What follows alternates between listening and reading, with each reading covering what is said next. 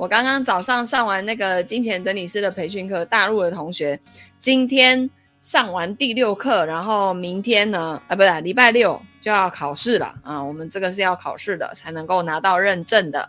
好，然后这几天呢，我从花莲回来之后呢，就觉得度假还没有度够，所以搞不好八月呢，可以再安排一次去，这一次去南台湾。哎呦，我不知道什么时候才能够那个。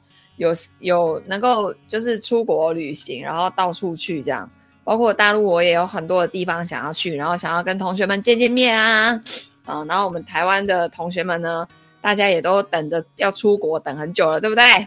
好，那我们今天呢就继续来读这一本书《快乐实现自主富有》。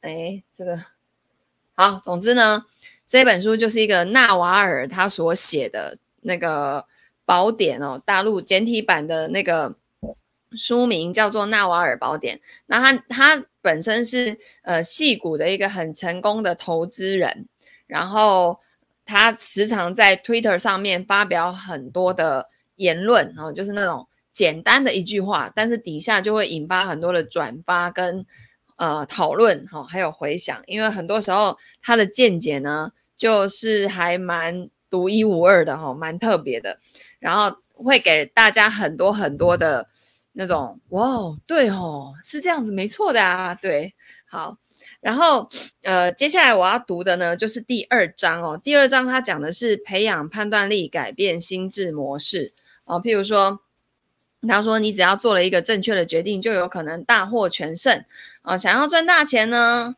而且是用可以预测的方式来致富的话，该怎么做呢？你要站在趋势潮流的最尖端，学习科技设计跟艺术，然后成为某个领域的佼佼者啊！花时间省钱无法致富，省下时间去创富才能致富。好，努力工作的效果真的被高估了啊！所以常常就有一句话，就是是不是努力工作，我们就能够过上我们想要的理想生活呢？在这个社会上，努力工作的人多了去了，但是真正到最后能够过上自己理想生活的人是少之又少哦。所以明天在台湾有一场研讨会哦，我要主讲的呢就是呃主题：股灾来临，你一定要会的因应对策啊。主那个大纲呢，第一个就是股市涨就会赚钱，那股市下跌就会赔钱吗？然后呢，有三个提问：投资之前你有清楚的答案吗？再来就是以终为始的全方位因应策略到底是什么呢？这个是礼拜三哦，明天我们会在台湾举办的研讨会。那大陆这边呢，礼拜六应该是礼拜六或礼拜天的晚上，我会来分享呃更多的，因为我最近这个礼拜集中帮我们二点零群的很多的小伙伴去做一对一，然后我要去看大家。现在目前在财务上的需求，然后来决定我礼拜天要做什么样的分享，好吗？好，然后呢，呃，他说努力工作的效果呢，真的被高估了哦。在现代的经济中，你工作有多努力已经不再那么重要了，好吗？那如果努力的效果被高估，那是哪一个因素被低估了呢？啊、哦，作者认为是判断力。判断力呢，就是。呃，许多人都高估了努力跟成功的关联，却低估了判断力的重要。那怎么样去定义判断力哦？判断力是什么呢？它就是可以用来解决外在问题的智慧，就是我认为的判断力。而所谓的智慧呢，是知道自己的所作所为会产生哪一些长远的效后果。啊，智慧跟判断力密切相关，在充分了解自己的所作所为会造成哪些长远的结果下，做出正确的决定。对的选择比努力更重要。对，因为你选错方向，你再努力还是去到错的方向嘛。那这里呢，有说到，在杠杆的时代哦，一个正确的决定往往就能大获全胜。当然，努力是不可少的，否则你无法培养判断力，也得不到杠杆。你当然必须投入时间跟努力，但具备判断力是更重要的。尤其当你要配合杠杆作用的时候，相较于你的移动速度，你所选择的前进方向更可能产生截然不同的结果。所以呢，你要慎选每一个决定的方向。这个会比你付出多少心力来得更重要。那一旦选对方向，向前走就对了。好，思考清晰是比聪明更好的赞美。就你现在如果要那个称赞别人呢，不要称赞他聪明，要称赞他思考清晰，人间清醒。好。认清现实，才会有思考力哦。从基础建立且内化吸收的知识，才是真正的知识。就你要内化吸收，那怎么样内化呢？你在实践的过程中就可以内化。很多人读了大量的书，但是他的生活没有任何的改变，是因为这些书上的知识他没有运用，没有内化，然后变成自己的。一套理解的方式，哦，以数学来说呢，不懂得算术跟几何，就无法理解三角学。一个人如果总是喜欢搬出华丽的文字跟艰深的概念，不止别人听不懂，他呢，可能也根本就不知道自己在说什么。啊，我认为能对小孩解释清楚的人，往往也是聪明人。如果没有办法解释到让小孩都听懂，那你可能就不是真正的理解了。那有一个知名的例子哦，就是费曼的六堂 Easy 物理课。这本书是从理查·费曼早期的物理学课程整理而成的。基本上，他只用了三页就把数学解释清楚了，从数线开始，再到计算，然后一路谈到微积分先修课。费曼用完一呃，用一个完整的逻辑把这些贯穿起来，不依靠任何的定义。那真正聪明的人呢？就是思考清晰的人，他们会从最根本的层面去理解基础的知识。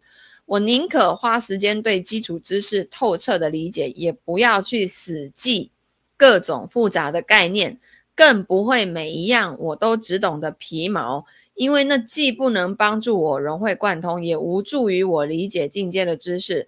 如果你无从无法从基础知识去推演出你所需要的概念，你就会很容易迷失方向。那靠死记硬背是没有用的，不管学习什么，打好基础最重要。一个领域里的进阶概念呢，比较少机会被验证，偶尔用到的时候，通常也只是想要表示自己是内行人，然后呢，把基础知识了解透彻，才能在必要的时候发挥作用。嗯、很多专家最大的问题就是他不讲人话，就是他会讲他自己那个领域的很多的专有名词。然后他误以为听众都听得懂，实际上他就是活在自己的世界里面在自嗨。就像我们在财务规划的领域里面呢、啊，光是做培训这件事情，就有很多我们在做培训的时候的一些用语。可是没有参加过你培训的人，他在听你分享的时候，实际上他听不懂你在讲什么，因为那个叫什么？那个叫行话，那个就你们自己知道而已啊。那其他人他其实是听不懂的，所以你在对谁讲话的时候，你要用什么样的语言，这就很重要。当你想要把财务规划讲清楚，并且把财务规划的培训的内容，呃，应该是说在培训的过程中，哦、呃，你看到什么，你想跟大家分享什么，你要把它转换成大家听得懂的语言，而不是你在培训的时候用的那些专有名词。所以很多的专家会犯的一个莫名其妙的错误，就是真的大部分都活在自己的世界，然后就是讲自己那个领域里面的一堆专有名词，但实际上他忘了他现在的对象可能根本就不是这个领域的人，他根本就听不懂哦。所以为什么有的老师的课就是有一些那种很厉害的专家，然后出了很多很多的书，然后他的书也都是那种很很。艰深，然后要硬读才能吞得进去的那种人上的课啊，实际上大家到最后会碎成一片的原因就是这样子，因为就不讲人话啊、哦。那这边有提到思考清晰啊，自然就能够展现出权威，根本就不用靠复杂的理论，要做出高效能决定。呃，部分呢是靠面对现实的能力，做决定的时候如何确保自己已经面对现实呢？当你做决定的时候呢，要避免自我意识、主观判断或个人的想法太强烈，因为人类的猴脑、人类的猴子脑，啊、会以未经思考的情绪来回应自己认为世界应该是什么样子，但是这样的渴望呢，会蒙蔽你看到的现实。当人把政治跟商业混为一谈的时候，就会常常发生这样的事情。我们最常被自己先入为主的观念给蒙蔽了，导致没有办法看清现实。所谓的痛苦时刻呢，就是当你看清真相的那一刻，就因为你一再告诉自己事业是成功的，所以你对所有不好的迹象通通视而不见，因为你觉得你自己做的是好的，那些那些不好的。哎，只是偶发事件而已哈。川川老师，你一直出现在我后面，然后呢，你你到底想干嘛？我怎么知道？不落地，对，好，就是呢，我们会开始进入自己骗自己的那个阶段哦，所以呢，你会一再的逃避现实，然后直到事业失败，让你一下子就掉入痛苦的深渊，所以这个。这个背景根本没有用嘛，他没有办法把别人遮住哎、啊，我闪，我闪，我闪。是是因为我我太大。你要闪去哪？不是是因为那个吗？相机的关系吗？我也不知道哎、欸。好，所以你现在在外面看电视好了。哦。好，那往好的方面想呢，痛苦时刻也是真相大白的时刻哦。当这一刻的到来，你不得不接受现实，然后。你就可以做出有意义的改变跟进展。唯有从现实出发，你才能真的进步。相机很清晰，是不是？好，那困难的是认清现实。因为我最近换了一台电脑，然后我用了一个超大的荧幕，大概有二十六寸，然后外接那个我的我的那个电脑，然后总之就是新的镜头、新的荧幕，然后各种都不太会用，就对了。我觉得换装置的时候真的很痛苦。好，那困难的是要认清现实，要看清真相，就不能让你的自负挡路。所以人最怕什么？骄傲，因为当他一骄傲的时候，他认为 everything is fine, everything is okay, I'm totally very good，类似这个概念，就活在自己的世界，自己觉得自己很好嘛。所以呢，骄傲就看不清楚真相。缩小你的自负心，你对现实的回应比较不容易受到制约，对于事情的结果呢，就不会那么的执着，也就更容易看清楚现实了。心中预设的现实会蒙蔽我们对真相的认知，痛苦时刻啊，就是我们再也无法否认现实的时候啦，也是真相大白的时刻。可是每次遇到那种时候，哈，我觉得就会就会很痛苦，哈。呃，想象我们正在经历难关，譬如说分手啊、失业啊、生意失败啊，或者是健康出了问题啊。那周遭的朋友呢，给了我们各种建议，可是我们仍然想不通。但如果情况反过来呢？呃，当我们不是当事人，而是提供建议给别人的那个局外人，问题的答案可能显而易见，呃，我们很快就能想通，还会劝劝朋友说：“哎呀，放手吧，那个人不适合你的，这个结果反而是对你是好的。”哦，但当事情发生在自己身上的时候，哎，就看不清楚，因为你可能会对于某一个点特别执着。哦，就像最近那个 Netflix 上面在演那个妈别闹了，有没有？我看了第一集，然后总之呢，就是他们母女三人呢，好像都呃很期待那个爱情，然后那个小女儿呢，就是交到一个软烂男子，哈、哦。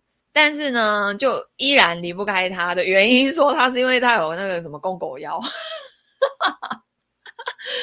就是他会某一点让你觉得很喜欢，然后你就离不开他，然后于是呢，你因为喜欢他那一点，然后没有办法看到他其他所有不好的点，然后而且甚至因为这样子，然后那个那个男生还还有其他的女人，然后他也没办法哎，就离不开哎啊。但是这一般在外人看起来就会觉得这就是个烂男，烂的男生，你为什么不离开他？呃，但因为你不是当事人，好吗？哦，当你是旁观者的时候，你很快就会找到答案，但是当事人却怎么样也看不清现实，因为他们处于痛苦时刻，仍然期望现实会有所不同。但真正的问题不在于现实，而是他们内心的渴望跟现实是互相冲突的。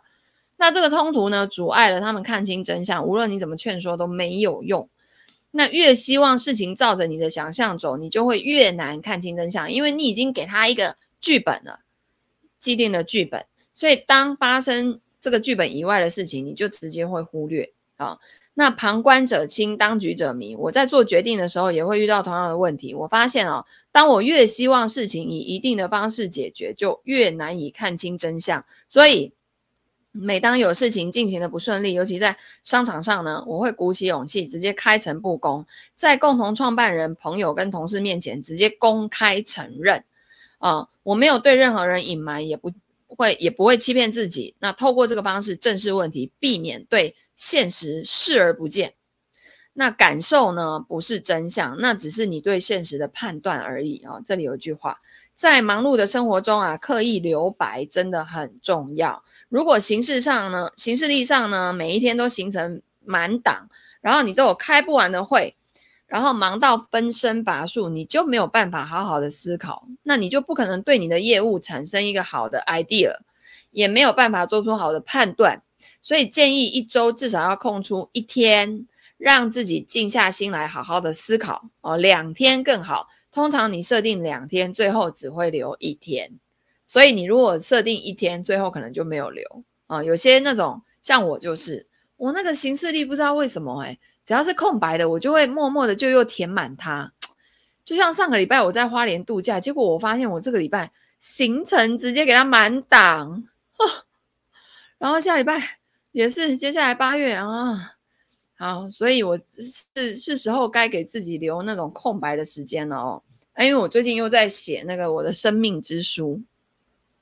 人生十二大板块，我这个在人生目标营的时候教过，然后我最近又在准备要迭代那个更更新的版本，因为我昨天不是跟大家说我最近有一点就是不知道自己要干嘛嘛，好，然后昨天雅雅老师就说啊，灵魂提升的时候也会遇到停停滞期，那停滞期来的时候你就干嘛？整理家里，然后好好的过生活，好好吃，好好的睡。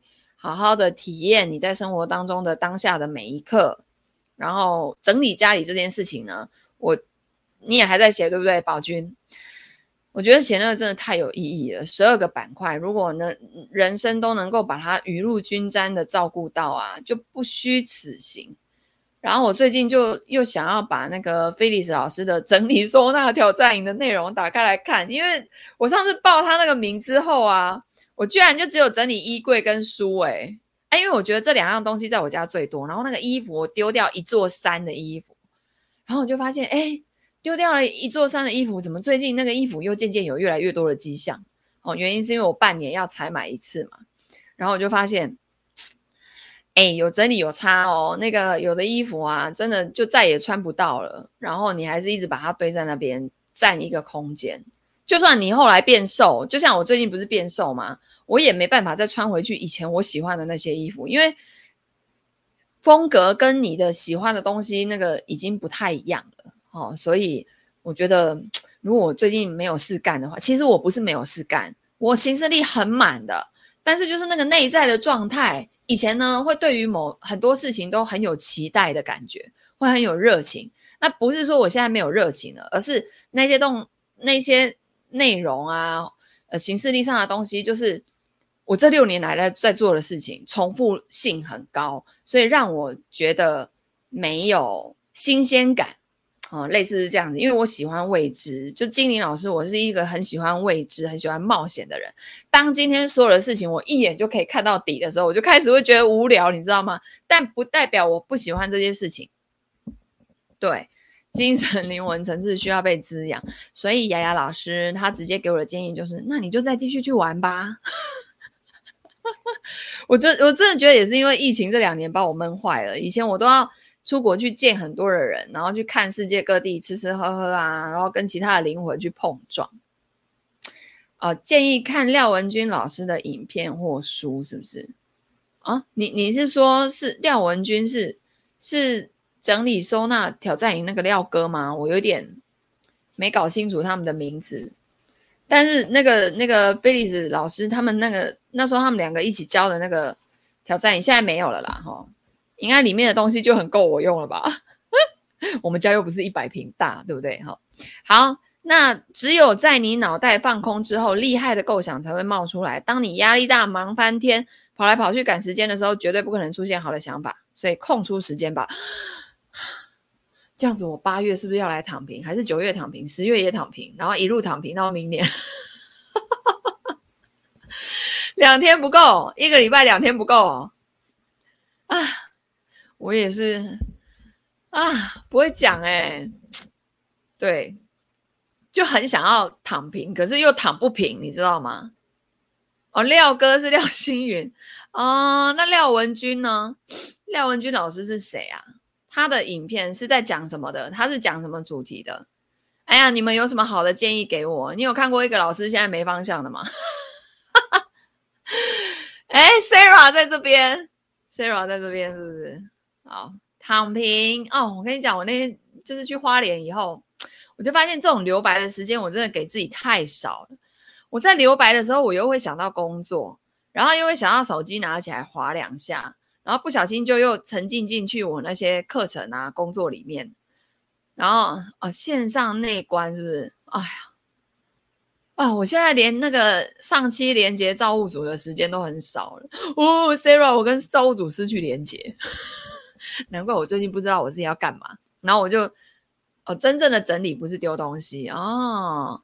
哎，我真的觉得，如果这样给他通通整理一遍，搞不好我自己的内在也会被整理一次，被整理完。然后呢，我搞不好就有新的灵感跟动力了。对我，我我我昨天还跟拉拉说，拉拉，我最近怎么会遇到这种问题？你你你创业的时候有没有遇过这种问题呀？然后他就说，哈哈哈哈，我们找时间聊一下，这样。哎，这也不是说，也不是说那种怕业绩不好赚赚不到钱，你有赚到钱，然后你的被动收入也都还稳定，就现在那个系统都自动在运作，但你，哦，我不知道为什么，那好像打。就是打游戏，然后打到一定的康张之后，好像就停住了。我我不会讲，好命郑郑文君还是廖文君？好命整理，嗯，挖掘啊，我抗拒。你要来帮我挖吗？Sarah 要来帮我挖吗？Oh my god！好，他说绝顶聪明的人啊，往往也是怪人。他们会坚持把所有的事情都考虑清楚才罢休。那异议人士不是什么事都反对，那会变成另外一种顺从。异议人士打从一开始就是独立思考，并且能抵挡顺从他人的压力。呃，笨事笨事技术很简单啊，模仿他人也很简单。要做一个乐观的异议人士却很稀有。嗯，所以异议人士的意思就是独立思考，就是有那种。批判性思考，但是批判批判性思考不代表你要成为一个杠精，就是人家讲什么你就反对，人家讲什么你就反对，那个已经是为了反对而反对，那一种就不是批判性思维，好吗？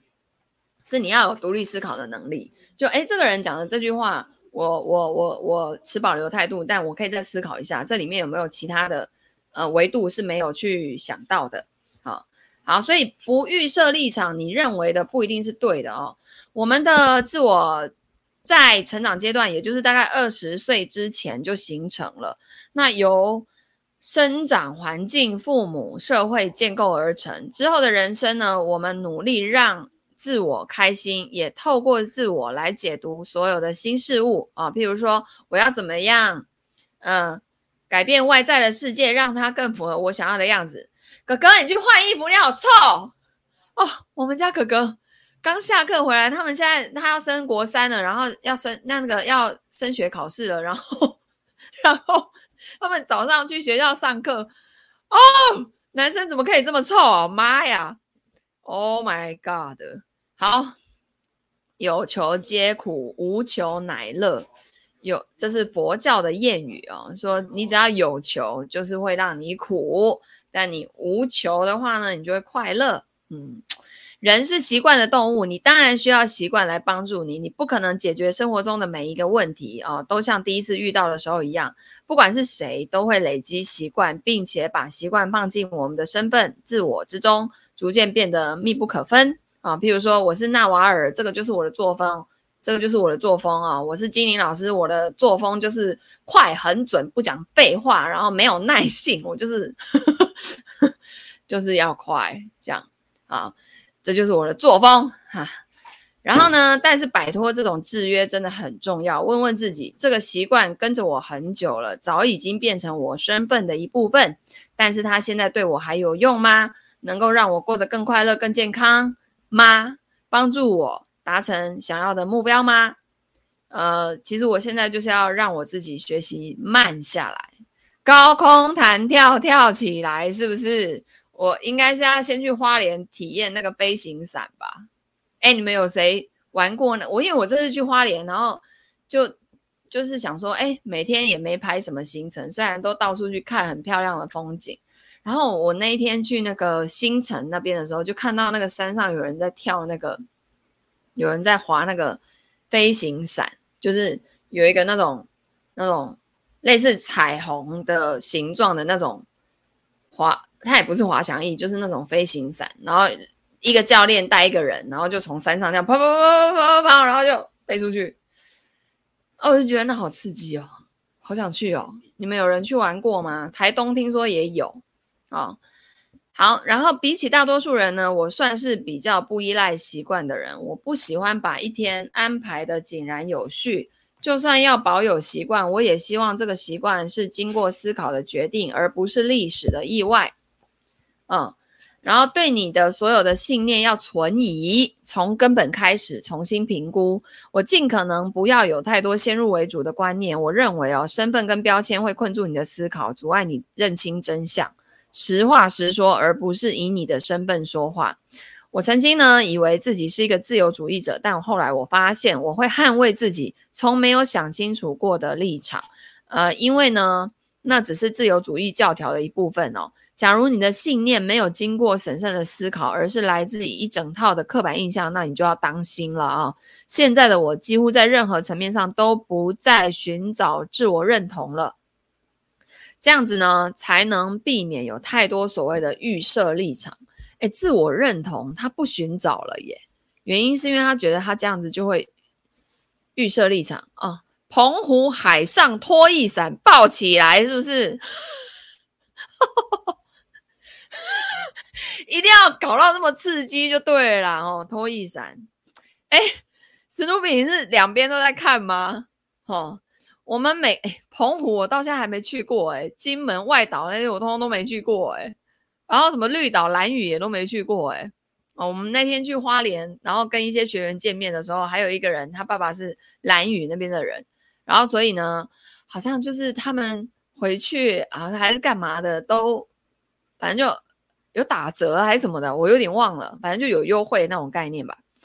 好，我们每个人心中或多或少都有与社会对立的想法，我们的身份跟所属的社群可能排斥这个想法，但是那些被大众排斥的却有可能才是正确的。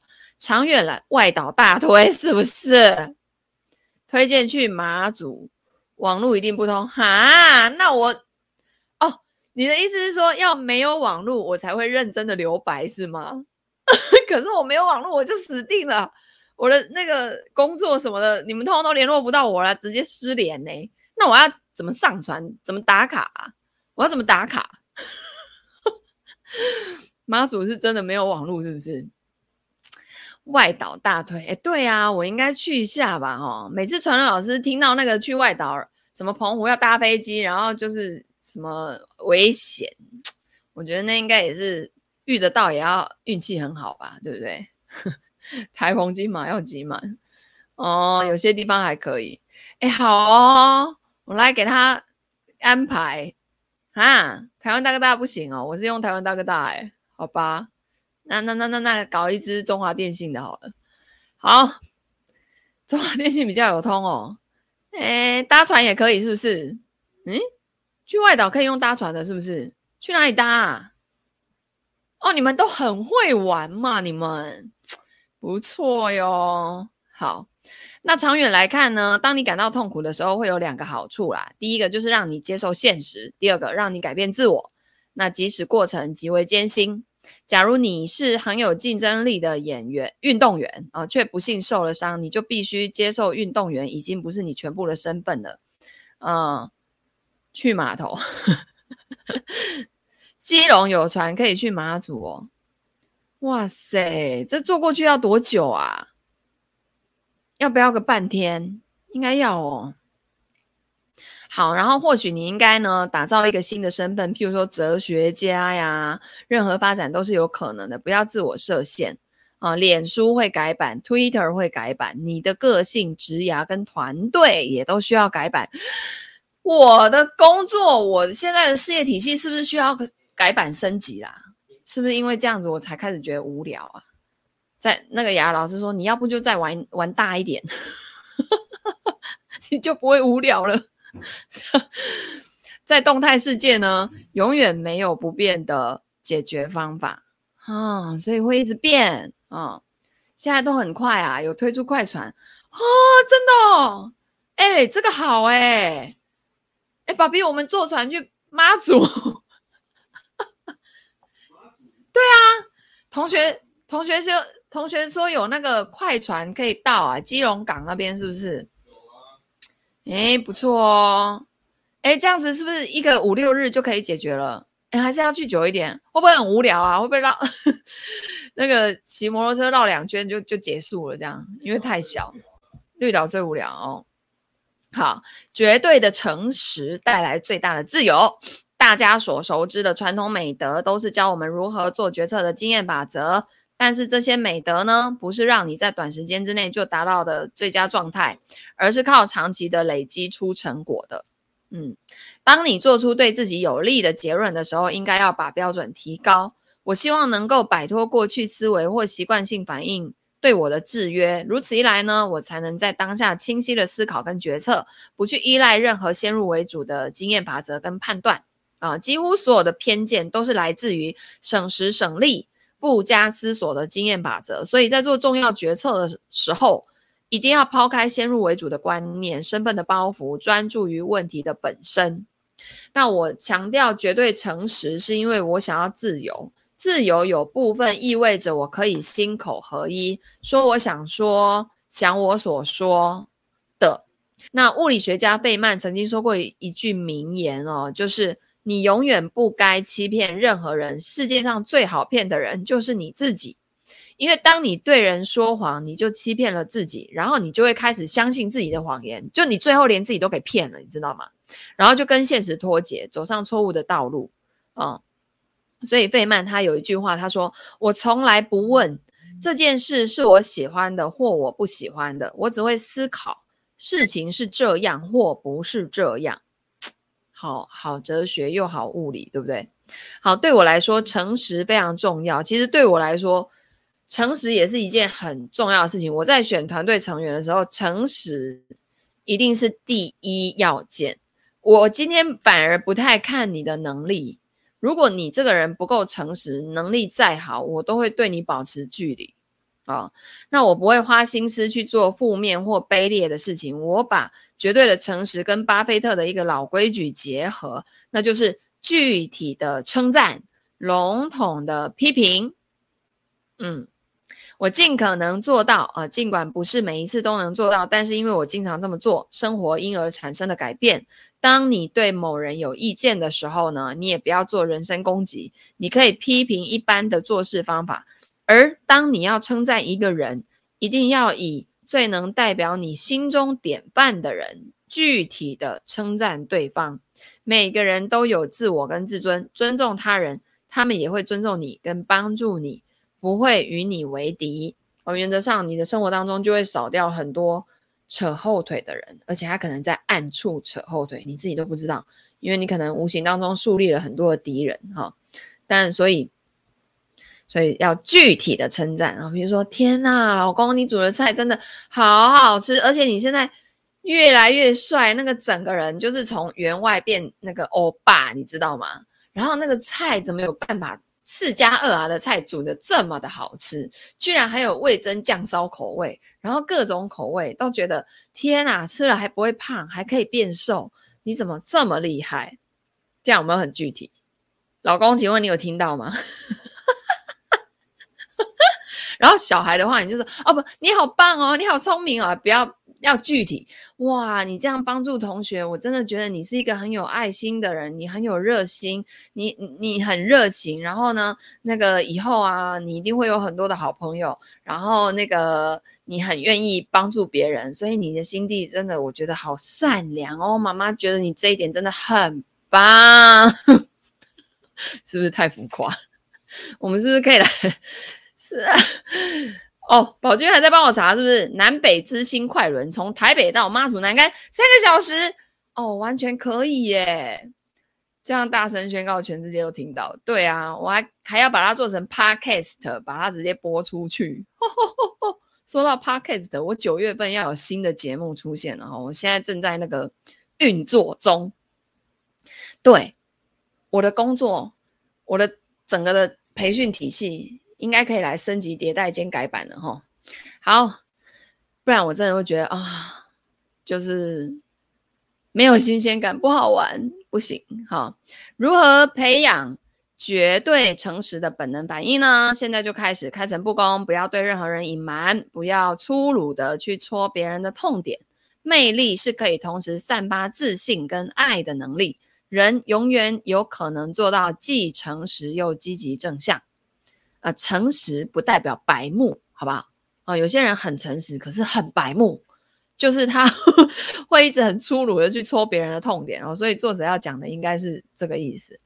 开个夸夸团，对啊，来收费二九九，进入一个群，每天夸老公、夸小孩、夸夸浮夸的夸，各种夸花式的夸法。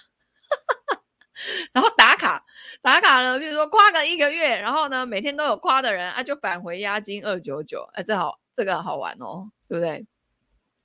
好，为什么一个对的决策能够带来极大的价值呢？好的决策很重要啊，一个决策成功率达八成的人，比只能做到七成的人呢，在市场上所能创造的价值跟所能获得的报酬会高出好几百倍。这个是杠杆作用的基本事实，但我觉得一般人不是那么容易理解哦。简单来说呢，假如我负责管理十亿美元的资金，而我的决策准确率比其他人高出十趴，那我做出决策就有可能比别人多创造出一亿美元的价值。在现代科技快速发展，加上庞大的劳力跟资本助力之下呢，一个绝佳的决策所能产生的杠杆作用就更巨大了。所以，如果你能够做出正确的，呃，更正确、更理性的决策呢，日后你就会得到非线性甚至指数型的回报。我很喜欢投资决策研究媒体法南街，因为它致力于帮助人变成更精确、更卓越的决策者。好决策就是一切啊！太好啦！今天直播最大的收获就是我知道从台北到妈祖居然可以搭船就到了，而且。只需要三个小时，然后去妈祖玩个三天，应该绰绰有余了吧？对吧？好，待会就来 上网查询看一下，搞不好哪一天我就真的出现在妈祖，但是要先有中华电信的网络。好的，那我们今天的直播就到这边，然后明天，明天我看一下我明天的行事历，应该是可以直播的哦。我看一下哈，明天啊。明天可能不行，因为我下午两点要出去外出去拜访人。那么我们就礼拜四见吧。好，如果可以我就播，不行呢就礼拜四见啦。那我们那个，如果你喜欢这样听书的方式呢，欢迎按赞、留言、转发，然后给你身边所有的亲朋好友，让他们都一起来听书，好吗？那我们就下次见，拜拜。